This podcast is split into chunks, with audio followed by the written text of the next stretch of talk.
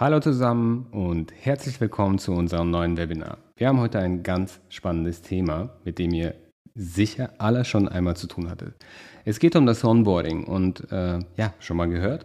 Spoiler, so viel kann ich euch schon mal verraten, es hat nichts mit Flughafen oder Reisen zu tun. Mein Name ist Alex, von Meisterwerk und für alle, die mich noch nicht kennen, ich begleite euch regelmäßig durch die Meisterwerk-Webinare.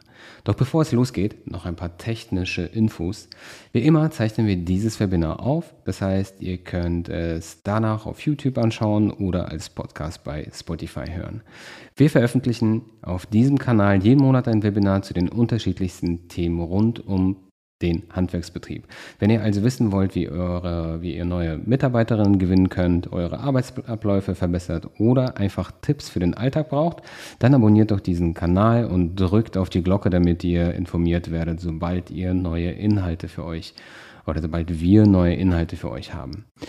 Und äh, noch ein letzter Hinweis. Wir haben zum heutigen Thema wieder einen umfassenden Ratgeber mit allen Informationen und einer Checkliste für euch erstellt. Ihr müsst also nichts mitschreiben. Der Link zum PDF findet ihr in der Videobeschreibung bzw. in der Podcast-Beschreibung.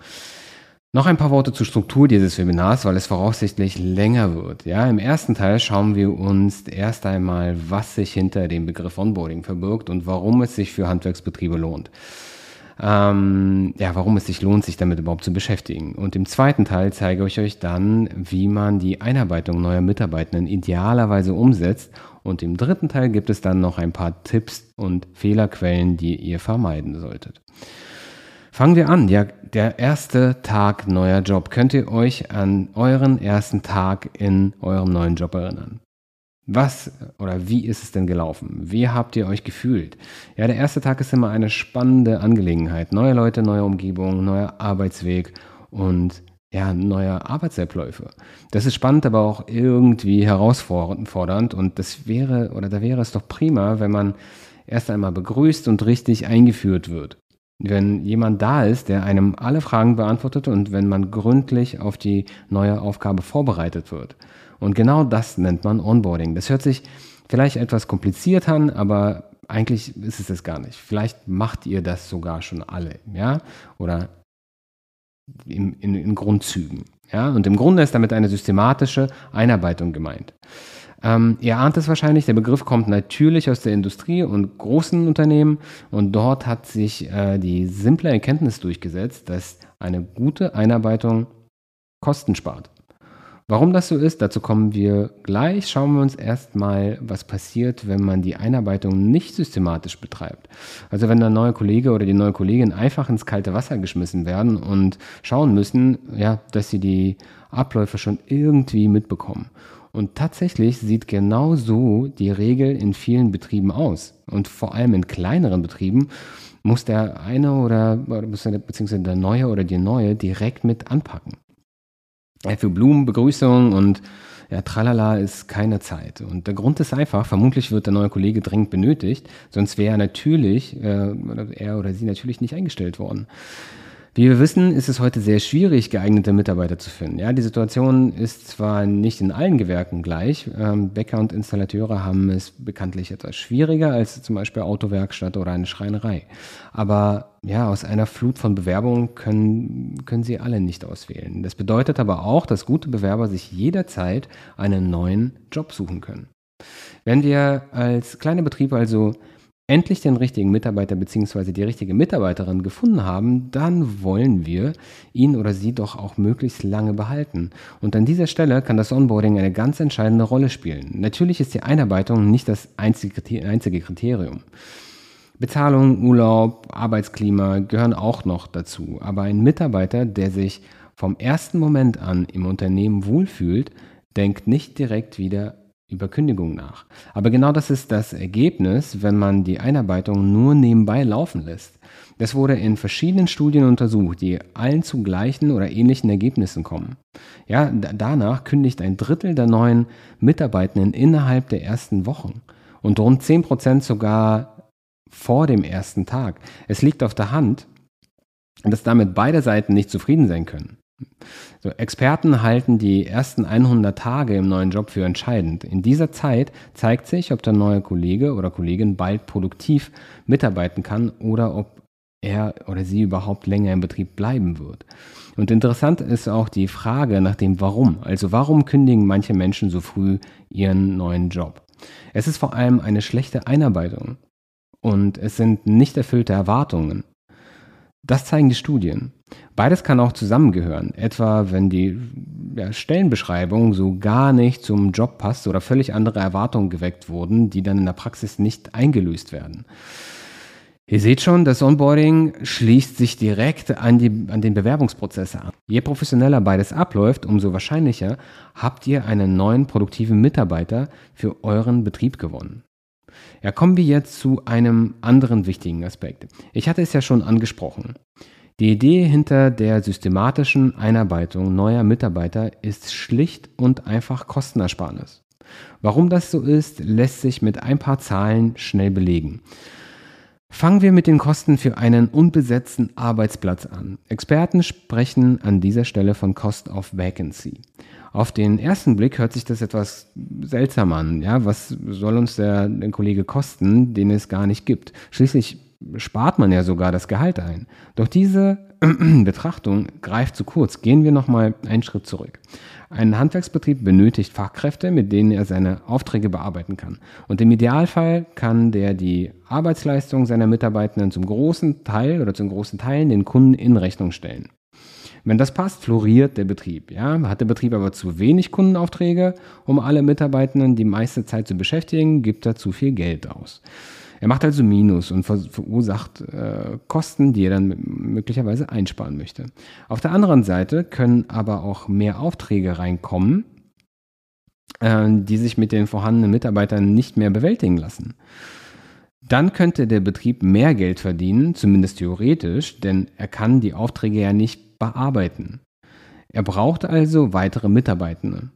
Diese ent entgangene Umsatz wird als, wird als Cost of Vacancy bezeichnet. Und dabei geht es nicht um ein paar hundert Euro. Laut Berechnungen von Fachleuten liegen die Kosten für einen unbesetzten Arbeitsplatz im Handwerk bei rund 17.000 bis 29.000 Euro. Und der konkrete Betrag ist natürlich abhängig von der Größe des Betriebes und der Art des Gewerks. Doch damit nicht genug, denn als Cost of Vacancy können auch weitere Aspekte oder können auch weitere Aspekte betrachtet werden, die sich nicht direkt in Euro ausdrücken lassen. Dazu gehört beispielsweise die B- bzw. Überlastung von oder der vorhandenen Belegschaft. Wenn diese angesichts der Aufträge immer mehr arbeiten muss, vielleicht regelmäßig Überstunden macht. Das kann sich auf Zufriedenheit auswirken, die Qualität der Arbeit sinkt und führt damit zu einem Verlust an Ansehen. Ja, zusätzlich muss für einen fehlenden Mitarbeiter, der wieder, ab, also wieder abgesprungen ist, natürlich Ersatz besorgt werden. Und das Spiel fängt von vorne an und versucht erneut Kosten, beispielsweise für Stellenanzeigen oder andere Formen der Mitarbeitersuche. Wir sehen also, dass Onboarding nicht nur ein weiches Thema ist, äh, mit dem sich das Betriebsklima verbessern lässt, sondern dass es auch handfeste Vorteile bietet. Und kommen wir nun dazu, wie man die Einarbeitung idealerweise umsetzen sollte. Es gibt kein festes Regelwerk, aber ein paar Punkte, die eine Orientierung geben oder bieten. Deshalb sollten wir das Onboarding auch nicht auf den ersten Arbeitstag beziehen, sondern als einen Prozess verstehen, der bereits vor dem ersten Tag anfängt und ungefähr mit der Probezeit endet. Ihr solltet die Einarbeitung aber nicht als starres System verstehen, sondern eher als einen Prozess. In der Praxis haben sich drei Phasen herausgebildet, ähm, die unterschiedliche Maßnahmen beinhalten und so aufeinander abgestimmt sind, dass der neue Mitarbeiter schnell einen festen und produktiven Bestandteil der Mannschaft wird. Fangen wir mit der ersten Phase an. Die beginnt bereits vor dem ersten Arbeitstag des neuen Kollegen. Wir reden dann meist von wenigen Wochen, es können aber auch ein paar Monate sein. Ja? Konkret ist die, ist die Zeit zwischen der Unterschrift und dem Arbeits, äh, also mit, unter dem Arbeitsvertrag mit, bis zum Arbeitsbeginn gemeint. Ähm, je länger der Zeitraum ist, umso wichtiger ist es, den Kontakt zu, zum neuen Mitarbeitenden in dieser Zeit nicht abreißen zu lassen. Also unser Ziel ist es also, in dieser Zeit eine Kündigung zu vermeiden. Ja, die Gründe dafür haben wir ja bereits besprochen. Und kommen wir nun zu den konkreten Maßnahmen. Wie umfangreich ihr die Phase gestaltet, hängt natürlich auch von der Größe eures Betriebs ab. Ein Fünf-Mann-Betrieb hat sicher andere Anforderungen, als wenn bei euch bereits 40 oder 50 Mitarbeiter beschäftigt sind. Ein paar Punkte gelten aber für alle. Und dazu gehört, dass es für einen neuen Mitarbeitenden einen konkreten Ansprechpartner gibt. Diesen solltet ihr so auswählen, dass er die Aufgabe möglichst über die gesamte Arbeit, äh, Einarbeitungszeit wahrnehmen kann. In kleinen Betrieben wird das oft ähm, der Chef selbst sein. Ja? Ansonsten ist dafür ein Mitarbeiter ideal, der bereits länger im Betrieb beschäftigt ist und mit allen Gegebenheiten vertraut ist. Ein Ansprechpartner hat eine nicht zu unterschätzende Aufgabe. Bei jedem neuen Job hat der neue Kollege im Vorfeld zahlreiche Fragen. Einige Aspekte, die alle neuen betreffen, könnt ihr in einer Informationsmappe zum Beispiel zusammenfassen. Für die weiteren Fragen ist dann der Ansprechpartner zuständig. Ihr könnt dafür klassische Kommunikationswege nutzen, also beispielsweise das Telefon oder E-Mail. Ja, und etwas zeitgemäßer sind kurze Wege über Messenger-Dienste wie beispielsweise WhatsApp. Darüber lässt sich der direkte Austausch organisieren, ähm, aber auch die Einladung ja, in eine Gruppe. Werden gleich mehrere Mitarbeiter zum Beispiel nur eingestellt, können diese gemeinsam in eine Gruppe betreut werden. Und im Idealfall ist der Ansprechpartner eine Art Mentor, der den neuen Mitarbeitenden in der ganzen Phase der Einarbeitung ähm, begleitet. Kommen wir zur nächsten Maßnahme. Dabei geht es um etwas Bürokratie, nicht besonders beliebt, aber trotzdem notwendig. Mit dem Arbeitsvertrag ist ja bereits die erste Hürde genommen. Ja, Lebenslauf und Zeugnisse sind wahrscheinlich ebenso schon vorhanden. Falls diese noch fehlen, ist jetzt der richtige Zeitpunkt, die Personalunterlagen zu vervollständigen. Und dazu können auch spezielle Nachweise gehören, die vor dem Arbeitsbeginn äh, vorhanden sein müssen. Ja, das kann von Gewerk zu Gewerk unterschiedlich sein. Es kann also ein Gesundheitszeugnis sein, eine medizinische Untersuchung, ein spezieller Befähigungsnachweis, ja, und so weiter. Auch eine Arbeitserlaubnis, sofern erforderlich, gehört dazu. Damit ihr nichts vergesst, ähm, hilft es, eine Checkliste aufzu anzufertigen, die ihr dann immer wieder nutzen könnt. Und übrigens gehört auch die Stellenbeschreibung dazu, zumindest wenn es spezielle Anforderungen für den neuen Job gibt. Wenn euer Betrieb etwas größer ist, lohnt es sich, eine Einarbeitungsmappe zu erstellen. Da gehört dann die äh, bereits erklärte oder erwähnte Checkliste rein und allgemeine Informationen zum Betrieb. Da könnte beispielsweise Weiterbildungsangebote sein, die allen Mitarbeitern zur Verfügung stehen. Vielleicht habt ihr zusätzliche Benefits für eure Mitarbeiter wie weiß nicht, ein Jobratangebot. Ihr könnt dann an dieser Stelle auch schon zusätzliche Informationen zum Arbeits- und Gesundheitsschutz reinpacken oder gesetzliche Regelungen, über die der neue Kollegin äh, oder neue Kollegin oder neue Kollege informiert werden muss. Bei etwas größeren Betrieben kann man auch ein Organigramm dazulegen, in dem die wichtigsten Zuständigkeiten und Kontakte aufgeführt sind. Kommen wir nun zur nächsten wichtigen Maßnahme. Dabei geht es um die Ausstattung für den oder für die neuen Mitarbeiter. Dazu gehört natürlich die Arbeitskleidung äh, oder Arbeitsbekleidung in der richtigen Größe, klar, das, äh, das erforderliche Werkzeug beziehungsweise ähm, andere Utensilien und eventuell notwendige digitale Ressourcen wie ja, E-Mail-Adresse oder ein zum Beispiel Meisterwerk-Account. Je besser ihr diese Dinge vorbereitet, umso schneller kann der neue Kollege produktiv mitarbeiten. Außerdem wirkt es doch viel professioneller, als wenn man am ersten Tag erstmal alles zusammengesucht äh, werden muss. Nochmal zusammengefasst. Vor dem ersten Arbeitstag solltet ihr alle Dinge erledigen, die einen optimalen und reibungslosen Start ermöglichen. Also alle erforderlichen Unterlagen zusammenstellen und alle Arbeitsmaterialien vorbe äh, vorbereiten. Als Kleinerer Betrieb könnt ihr das in Hands-on-Mentalität natürlich bewältigen. Ja, ist euer Betrieb größer und es kommen regelmäßig neue Mitarbeiter dazu, lohnt es sich dafür eine Checkliste zu, zu erstellen, äh, die dann immer wieder also zum Einsatz kommt.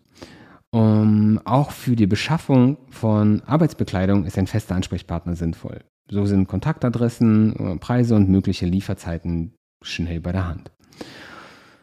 Kommen wir nun zur zweiten Phase, dem ersten Arbeitstag. Jetzt macht sich die gute Vorbereitung bezahlt. Mit allen wichtigen Dingen ausgestattet ist der neue Kollege direkt Teil des Teams. Es wird also zunächst die passende Arbeitsbekleidung und das Werkzeug übergeben. Betrachten wir diesen Teil mal als die Pflicht. Ja, und dann fehlt uns noch die Kühe. Und der neue Mitarbeiter sollte gebührend empfangen werden. Wie das konkret ausgestaltet wird, ist von Betrieb zu Betrieb natürlich sehr, sehr unterschiedlich. Ob am ersten Tag ein Blumenstrauß als Begrüßungsgeschenk übergeben wird, hängt von den individuellen Vorlieben ab. Es kann eine nette Geste sein, ist aber nicht zwingend erforderlich. Viel wichtiger ist die persönliche Ansprache. So sollte sich der Chef oder die Chefin etwas Zeit nehmen, um den neuen Mitarbeitenden zu empfangen und der Belegschaft oder zumindest den Kollegen, die zukünftig zusammenarbeiten, vorzustellen. Dieser Aspekt sollte nicht unterschätzt werden. Es hört sich nach einer selbstverständlichen Form der Höflichkeit und Wertschätzung an, doch die Praxis sieht häufig anders aus. Dabei sind die ersten Stunden im neuen Job entscheidend für die Zufriedenheit. Die Aufgabe lautet also, egal wie die morgendliche Prozesse auch aussehen, ja, die Termine für Stress sorgen und das Telefon ohne Unterlass klingelt, mindestens eine Viertelstunde sollte für die Begrüßung eingeplant werden. Wenn dann zu einem späteren Zeitpunkt am Tag noch etwas mehr Luft ist, lässt sich ein ausführliches Begrüßungsgespräch noch vielleicht nachholen. Die Einführung in den Betrieb und die Einweisung in die Fahrzeuge und Maschinen kann der Mentor machen, der natürlich am ersten Tag dabei sein sollte.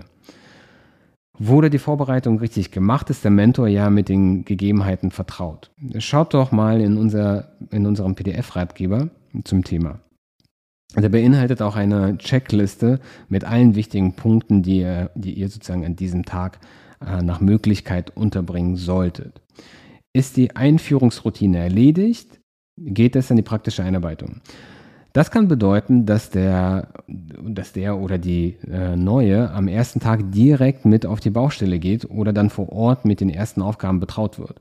Bei größeren Betrieben kann es auch einen Einführungstag vor Ort geben mit einer Einführung in die betrieblichen Abläufe, die Bedeutung von Maschinen und den Umgang mit den Fahrzeugen.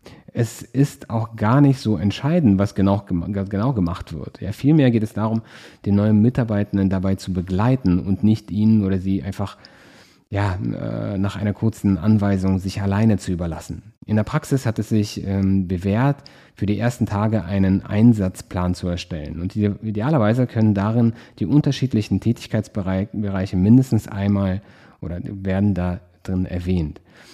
Und wenn ihr zum Beispiel schon die Meisterwerk-App nutzt äh, für die Einsatzplanung, ähm, dann lässt sich das perfekt äh, kombinieren. Ja? Damit lässt sich die Terminplanung strukturiert organisieren ähm, weil das Ganze digital läuft, sind Aktualisierungen jederzeit möglich und werden den beteiligten Monteuren automatisch zugestellt.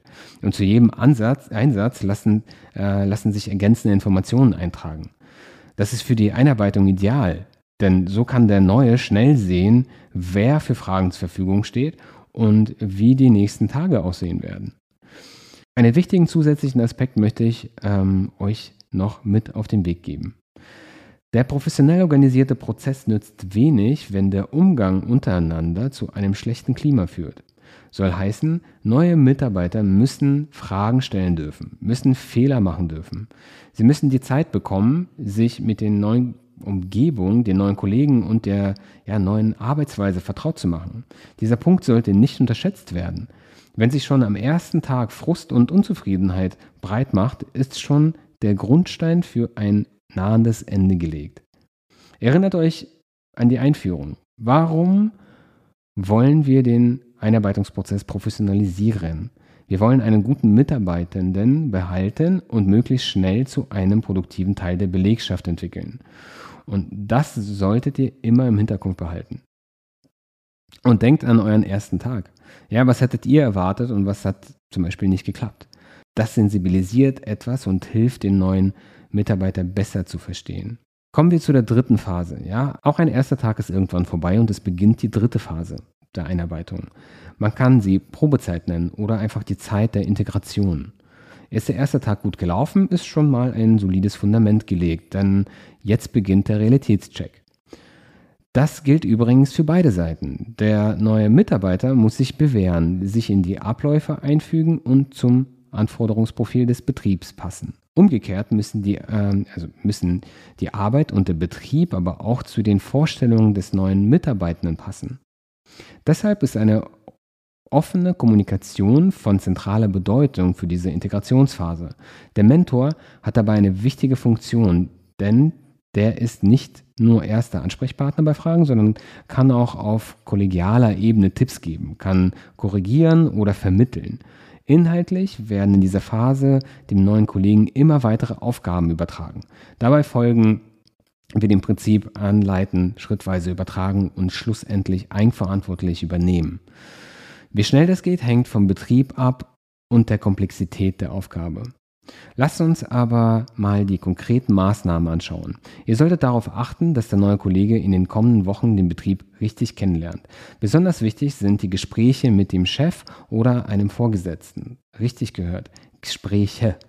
Ja, es reicht nicht am Ende der Probezeit einen Abschluss oder ein abschließendes Gespräch zu führen. Das gehört natürlich auch dazu, ähm, aber wenn Probleme oder nicht erfüllte Erwartungen aber erst jetzt zur Sprache kommen, kann es zu spät sein.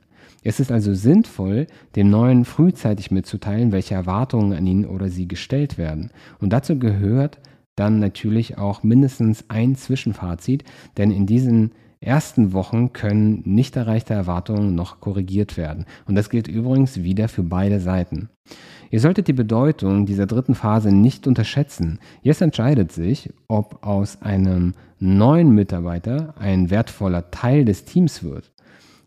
Also klar, dass äh, das nicht immer alles reibungslos funktioniert. Deshalb ist die Kommunikation so wichtig. Am Ende der Probezeit wird dann ein Fazit gezogen und die nächsten, die nächsten Schritte geplant. Und die arbeitsrechtliche Probezeit und die von euch festgelegte Einarbeitungszeit können übrigens natürlich unterschiedlich lang sein. Eine Probezeit kann zwei, drei Monate äh, dauern. Ihr habt aber für die Einarbeitung sechs bis acht Wochen eingeplant. Und die Einarbeitung kann aber auch mehrere Monate dauern, bis bestimmte Aufgaben vollständig an den neuen übergeben werden. Das ist sicher von Betrieb zu Betrieb unterschiedlich zu regeln. Und entscheidend wird die Komplexität der Aufgabe sein und die damit verbundenen Verantwortlichkeiten. Beispielsweise kann ein Elektroinstallateur die Tätigkeit, die er gelernt hat, schnell umsetzen, vermutlich. Muss er aber eine völlig neue Technologie erlernen, kann es etwas länger dauern. Aktuell kann dies beispielsweise der Einbau von Wärmepumpen sein. Wer bisher hauptsächlich Gasheizungen installiert hat, muss sich mit diesem neuen Feld erst vertraut machen. Logisch, dass dafür mehr Zeit, Zeit eingeplant werden muss. Schließlich soll der Kollege ja in absehbarer Zeit selbstständig und zur Zufriedenheit der Kunden diese Aufgabe übernehmen können. Noch einmal zusammengefasst, welche Punkte in der dritten Phase der Einarbeitung besonders wichtig sind. Dazu gehört vor allem eine offene, klare und ehrliche Kommunikation. Dazu gehören verbindliche Absprachen und dazu gehört auch eine Perspektive. Alles zusammen entscheidet darüber, ob sich der Neue oder die Neue angenommen fühlt und sich in die Belegschaft einfügen kann. Grundsätzlich ist die Zufriedenheit der Mitarbeitenden von großer Bedeutung. Das gilt natürlich auch für neue Mitarbeiter. Denn auch dieser Aspekt macht sich am Ende in der Bilanz bemerkbar. Studien zeigen, dass zufriedene Mitarbeiter eine bessere Arbeitsleistung abliefern. Dies führt zu zufriedenen Kunden und damit zu mehr Aufträgen. Umgekehrt gilt, unzufriedene Mitarbeiter bedeuten über kurz oder lang auch unzufriedene Kunden. Kommen wir jetzt ähm, noch zu ein paar Besonderheiten, die bei der Einarbeitung auftauchen können. Wir sind bisher, bisher, hauptsächlich von Facharbeitern ausgegangen, die bereits über die grundsätzlichen Fähigkeiten verfügen, die benötigt werden. Das ist zum Beispiel bei Azubis noch nicht der Fall. Für sie beginnt mit dem Einstieg in die Welt der Arbeit eine ganz, ein ganz neuer Lebensabschnitt, der sich vor allem also der sich vom bisherigen Schultag deutlich unterscheidet. Diesen Aspekt sollte man berücksichtigen. Azubis sind also nicht nach einigen Tagen voll einsetzbar, sondern müssen über längeren Zeiträume erstmal die Grundlagen lernen. Das betrifft die spezifischen Tätigkeiten des Lehrberufs genauso wie die Anforderungen der Arbeitswelt insgesamt. Für Azubis ist ein Mentor, Begleiter besonders wichtig. Dieser sollte auch über einen längeren Zeitraum eventuell die gesamte Ausbildungszeit zuständig sein. Außerdem sollte er mit, den, äh, mit dem Prozedere der Lehre vertraut sein. Ja? Er sollte also wissen, welche Prüfungsanforderungen auf äh, seinen Schützling warten, welche Berichtspflichten bestehen und wie die Berufsschule geregelt ist. Eventuell muss dafür eine Ausbildungs- oder Ausbildereignung vor der Handwerkskammer nachgewiesen werden, beziehungsweise ihr müsstet mal äh, den, einen entsprechenden Lehrgang besuchen. Ja? Dort lernt man auch die Grundlagen der Wissensvermittlung. Schließlich muss der Azubi seine handwerklichen Fähigkeiten von der Pike auf lernen. In der Praxis gibt es dafür eine sogenannte Vier-Stufen-Methode. Darauf will ich jetzt nicht näher eingehen. Mehr dazu findet ihr aber in unserem PDF-Ratgeber, den ihr euch kostenlos runterladen könnt. Wie gesagt, der Link dazu, äh, den findet ihr in der Videobeschreibung. Eine andere Herausforderung ist es, neue Mitarbeiter einzuarbeiten, die über ja, nur geringe oder keine deutschen Sprachkenntnisse verfügen und aus einem anderen Land eingereist sind. Auch dafür sind besondere Kenntnisse des Mentors erforderlich. Er sollte dem neuen Kollegen hilfreich, beispielsweise bei Fragen zu Arbeitserlaubnis oder zu Anerkennung einer Berufsausbildung zur Seite stehen können. Idealerweise verfügt der Mentor über ja, Sprachkenntnisse, mit denen er sich äh, mit den neuen Mitarbeitern verständigen kann. Vielleicht kommt er aus dem gleichen Sprachraum ähm, oder er kann sich über eine Drittsprache wie ja, zum Beispiel Englisch äh, mit seinem Schützling verständigen. Eine solche Einarbeitung kann sehr herausfordernd sein. Und in der Praxis zeigt sich aber, dass viele Betriebe in diesen oder auf diesem Weg wertvolle Mitarbeiter gewinnen konnten. Kommen wir zum Schluss noch einmal auf ein paar Fehler zu sprechen, die ihr bei der Einarbeitung auf jeden Fall vermeiden solltet. Denkt immer daran, eine systematische Einarbeitung ist kein Nice to Have für edelmütige Handwerksbetriebe. Am Ende geht es um Geld und den Erfolg des Betriebes. Eine systematische Einarbeitung ist auch nichts für Phasen, in denen man sich äh, mal die Zeit nehmen kann. Gerade im harten Wettbewerb um fähige Facharbeiter kann die Einarbeitung einen entscheidenden Wettbewerbsvorteil ausmachen. Deshalb nehmt euch auf jeden Fall die Zeit für eine solche Einarbeitung. Darauf zu verzichten ist einer der größten Fehler, die in der Praxis gemacht werden. Neue Mitarbeiter sich selbst zu überlassen, führt schnell zu inneren Kündigungen. Wenn sich dann auch noch bei Fragen niemand zuständig fühlt, ist der Weg zu echten Kündigungen nicht mehr weit.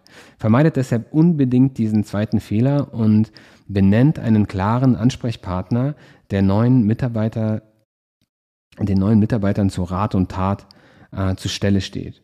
Der dritte große Fehler betrifft die Kommunikation. Dazu möchte ich auch ein Zitat an die Hand geben. Der irische Dramatiker George Bernard Shaw hat einmal gesagt, Erfolg besteht nicht darin, dass niemals Fehler gemacht werden, sondern dass der gleiche Fehler nicht zweimal passiert. Was bedeutet das für äh, eure Einarbeitung? Fehler passieren, Fehler gehören dazu. In keinem Betrieb wird es einen Mitarbeiter geben, der noch nie einen Fehler gemacht hat. Seid bei Fehlern also rücksichtsvoll, klärt den neuen Mitarbeitern auf und formuliert eure Erwartungen. Es geht nicht darum, Ansprüche und Erwartungen runterzuschrauben, vielmehr geht es um den richtigen Umgang damit. Mitarbeiter, die wissen, was von ihnen erwartet wird, können ihr Verhalten anpassen und die Erwartungen erfüllen. Und zum Schluss noch ein Tipp von mir. Nutzt für die Einarbeitung und nicht nur dann digitale Tools. Die helfen euch nicht nur bei einer zeitmäßigen Betriebsführung und Organisation eurer Termine, sie können auch ein unverzichtbares Tool für die systematische Einarbeitung neuer Mitarbeiter sein. Ich hoffe, ich konnte euch heute die Vorteile einer systematischen Einarbeitung etwas näher bringen. Wie ihr sehen könnt, ist das kein Hexenwerk. Nehmt euch einmal eine Stunde Zeit und besprecht im Betrieb, wie ihr euren Einarbeitungsprozess verbessern könnt. Lasst dabei auch ruhig eure eigenen Erfahrungen mit einfließen. Habt ihr das Prozedere einmal festgelegt, vielleicht eine Arbeitsmappe erarbeitet und auch unsere Checkliste ausgedruckt, dann habt ihr die ersten wichtigen Schritte schon gemacht und beim nächsten neuen Mitarbeiter läuft die Einarbeitung wie geschmiert und der neue ist schnell ein produktiver Mitarbeiter und wertvoller Kollege oder Kollegin. Ich danke euch für eure Aufmerksamkeit und euer Interesse an diesem Format. Und schon im nächsten Monat werden wir ein weiteres Video mit einem neuen aktuellen Thema zur Betriebsführung im Handwerk hochladen.